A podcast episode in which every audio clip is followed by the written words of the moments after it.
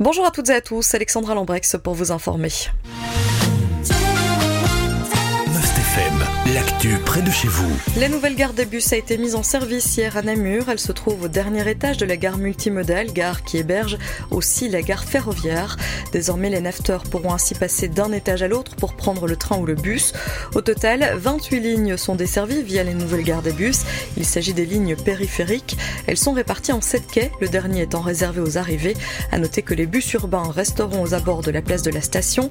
Nos confrères de la Meuse brossent le portrait de cette nouvelle gare multimodale dans leur page de ce jeudi. Cela faisait 7 ans que les travaux étaient en cours.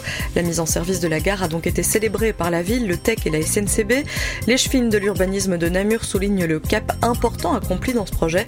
Nos confrères de Bouquet étaient notamment présents sur place hier à l'occasion de cette mise en service. Au total, chaque jour, entre 8000 et 10 000 voyageurs devraient passer par cette gare multimodale. Et sachez que le chantier n'est pas encore complètement terminé. Quelques détails doivent encore être peaufinés, indiquent nos confrères. Cette gare multimodale aura coûté près de 50 millions d'euros à la région wallonne. Un débat a eu lieu hier lors de la séance plénière du Parlement de la Fédération Wallonie-Bruxelles. Tous les partis de la majorité ont dénoncé le refus de la ministre de l'Enseignement supérieur de permettre à l'UNAMUR et l'UMONS d'organiser un master en médecine. Seul parti à se ranger aux côtés de la ministre, le MR. Pour rappel, les deux universités ont fait la demande de pouvoir proposer un master en médecine. Actuellement, elles proposent uniquement un bachelier. L'UNAMUR demande à pouvoir organiser un master en médecine générale, pour être précise.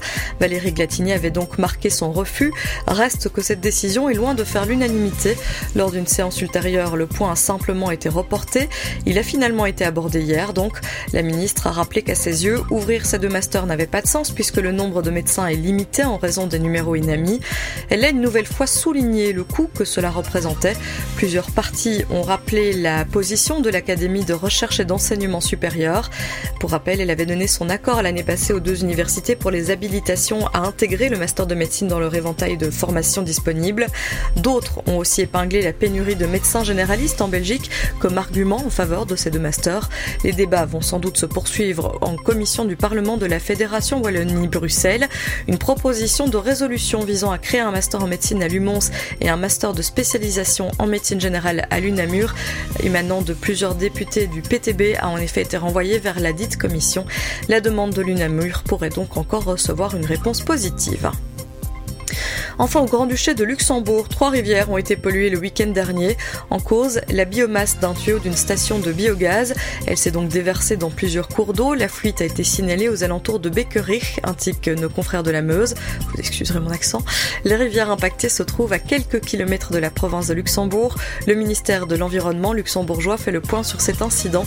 Une enquête a été ouverte.